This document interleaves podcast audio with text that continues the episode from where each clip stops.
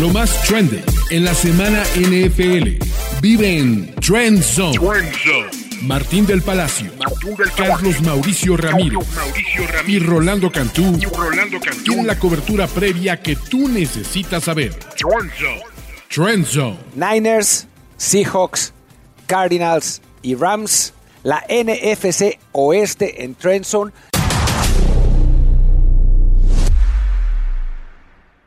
Íbamos a tener a Rolly, pero decidió, como, como los Cardinals iban a quedar en último lugar, decidió no participar. Entonces, pues estoy yo, estoy yo tratando de, defender el honor de, los Rams contra eh, Papá y los Niners. Em, y bueno, pues vamos a, vamos a arrancar con este. Pues con esta previa de la eh, división. Y arranquemos con, Toma Papá, si te parece, ¿quién va a ser el underdog? ¿Quién va a ser el equipo decepción? Dime, por favor, ¿cuál es tu opinión? Bueno, querido Martín, fuerte abrazo para ti y para toda la raza Trenson. Eh, a ver, decepcionar a alguien implica tener expectativas y que esas expectativas no se cumplan. ¿Estás de acuerdo conmigo?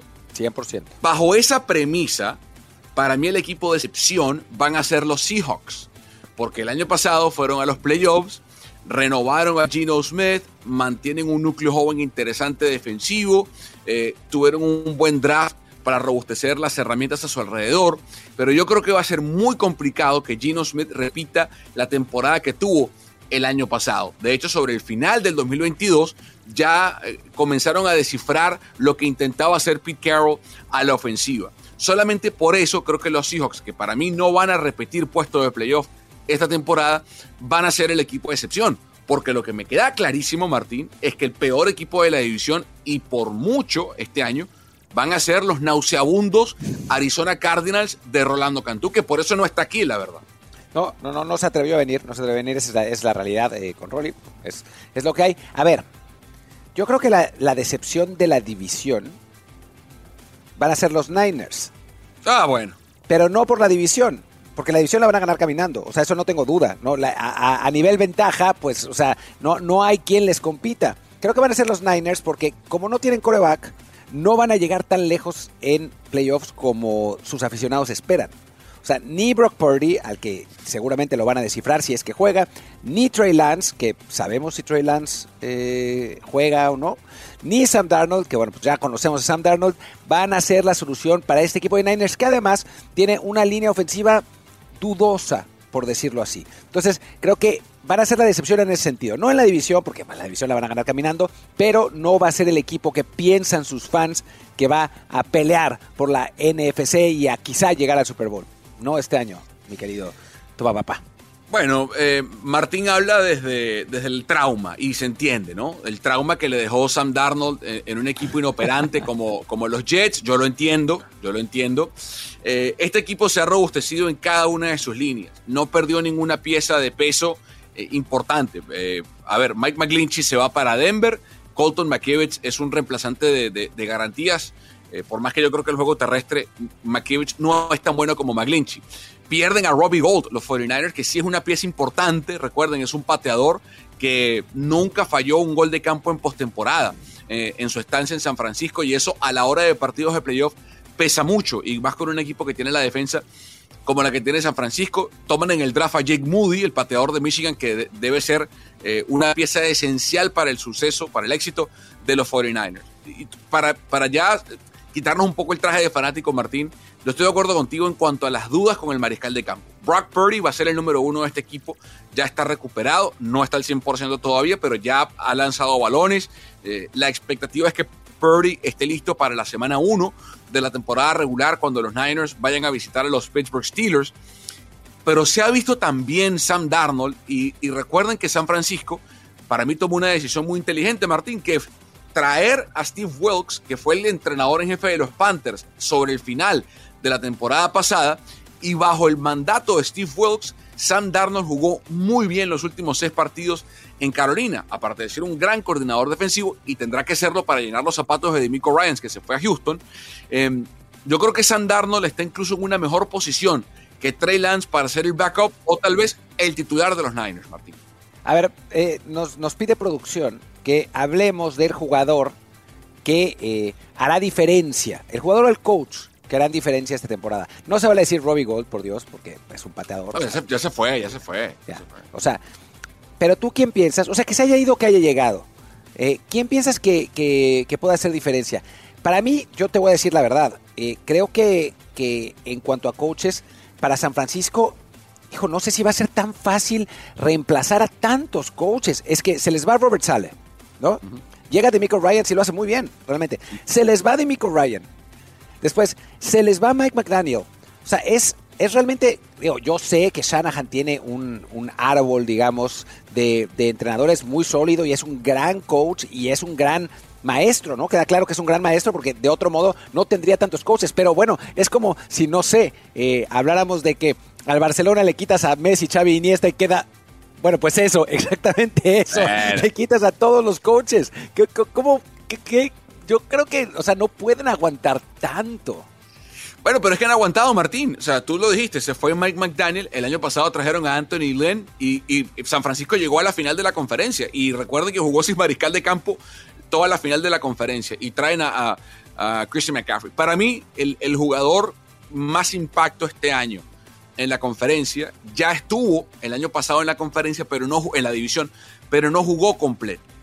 Para mí el jugador, y, es mi candidato más valioso dentro del equipo este año, no estoy diciendo a, candidato más valioso en la liga, sino candidato a ser el jugador más valioso de su equipo este año, eh, es Christian McCaffrey.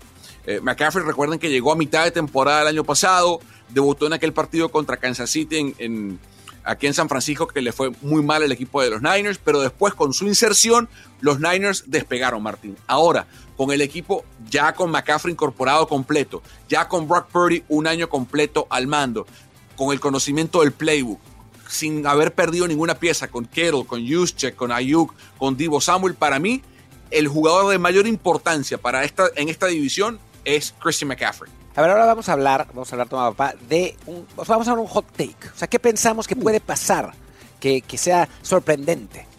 Y yo creo, yo creo que se le da poco cariño a los Rams. Sí, yo sé, la temporada pasada fue una calamidad y lo que quieran. Pero pues tenían medio equipo lesionado, ¿no? O sea, se les lesionó Stafford, se les lesionó Aaron Donald y se les lesionó Cooper Cup. O sea, estamos hablando de el mejor defensivo de la liga, quizá el mejor eh, receptor de la liga y un coreback que los llevó a ganar un Super Bowl, ¿no? O sea, digo, yo sé que Stafford se lesiona todo el tiempo, pero los otros dos no es tan común que se lesionen. Yo creo que los Rams, si están sanos, pueden pelear, no sé si por la división, es quizá exagerado, pero le pueden dar susto a San Francisco y pueden pelear por un boleto de comodines, ¿no? Yo también estoy contigo en que Seattle puede dar un paso atrás. Por, digo, es un equipo joven que quizás eh, pues de, un paso adelante y no atrás.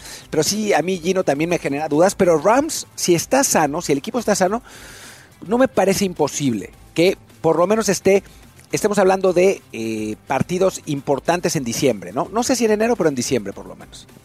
No, estoy contigo, estoy 100% contigo, Martín. Sí, eh, se nos olvida que fue el peor año después de un campeón de Super Bowl en la historia de la NFL, lo que hicieron los, los Rams el año pasado, y las lesiones fueron la gran eh, la gran alcabala que tuvo que pasar el equipo de, los Rams. Bueno, el equipo de los Rams no tenía los papeles en regla el año pasado, no tenía las llantas infladas correctamente, se le pichó la llanta de, Von Miller, se pichó, que se fue, se pichó la llanta de Aaron Donald, que se lesionó, se ponchó la llanta de Matthew Stafford. Entonces yo creo que este año tiene un, un vehículo en mejores condiciones para atravesar esa alcabala y pasar los controles eh, que, le corresponde al equipo de California.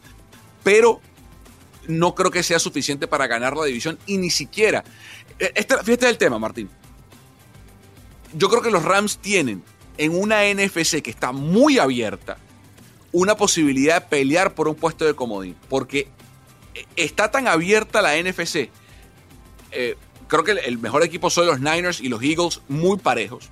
Eh, es un volado para mí. Eh, pero, después de los dos. No. Bueno, es tu opinión, Martín, es tu opinión. Para mí es un volado. Para mí es un volado. Y los vamos a ver el 13 de diciembre allá en Filadelfia. Em, pero de ahí para abajo, ¿quién? ¿Quién? el salto para mí es con Dallas. Puede ser. New Orleans con Derek Carr. Eso lo haremos más adelante. Entonces, yo creo que los Rams pueden colarse como un comodín en esta división. Bueno, pues ahora hablaremos bueno, digamos qué equipo ganará la división, creo que está claro. Los dos eh, pensamos que va a ganar San Francisco. No, no, no creo que, haya, que haga falta hacer demasiada laraca, porque no, pues, pero si dilo, no ganas. lo que me gusta, di lo que me gusta escuchar. Lo, acabo de decir, lo acabo de decir. Ahora ganar los Niners. A ver, si no ganan los Niners, sería un fracaso monumental. Sí, pero la van a ganar los Niners. O sea, no, no hay manera de que no. O sea, porque además, normalmente a los equipos, si se les lesiona el coreback, pues eh, en el caso de, digamos, de, los Jets o de los Chiefs o de, o de otros equipos, si se les lesiona el coreback, pues se les pone complicado. San Francisco de por sí no tiene coreback. Y aún así va a ganar, o sea que no importa si se les lesiona, puedes intercambiar a cualquiera de los tres, igual seguramente ganarán la división. Tan em, irrespetuoso, tipo tan irrespetuoso. En fin, sigue. Pero, Bueno, pero, bueno, ya que, ya que ya sabemos quién va a ganar, vamos a dar el orden. Vamos a dar el orden. Eh, toma, a ver, ¿tú qué, qué piensas, cómo piensas que va a estar? Niners, Rams, Seahawks, Cardinals. Yo voy a decir, a pesar de que dije que los Rams se pueden meter, también cabe la posibilidad de que se les lesione todo el mundo otra vez. O sea, no es, no es poco común en el caso de los Rams. Así que creo que va a ser Niners, Seahawks, Rams, Cardinals, aunque Seahawks y Rams muy parejos. Pero sí, la diferencia, o sea, el primero con diferencia, el último con diferencia. Los otros dos ahí. ¿Y sabes quién también se va a perder todo el año para los Cardinals? Y creo que es una ausencia importante. Rolly, porque se le va a caer el internet. Cada vez que pierda no va a querer aparecer. Sí, sí.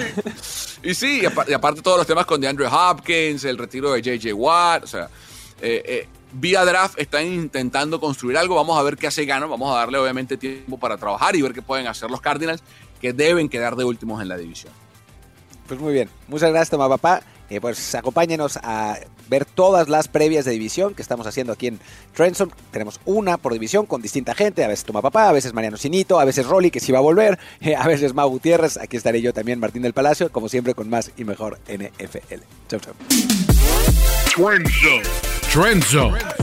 Conducción, Martín del Palacio, Carlos Mauricio Ramírez, y Rolando Cantú. Productor, Kevin Ruz. Productores asociados, Omar Olvera y Alejandro Cabrera. Productores ejecutivos, Luis Obregón y Gerardo Chávez. Voz en off y diseño de audio, Antonio Semper. Una producción de primero y diez para NFL.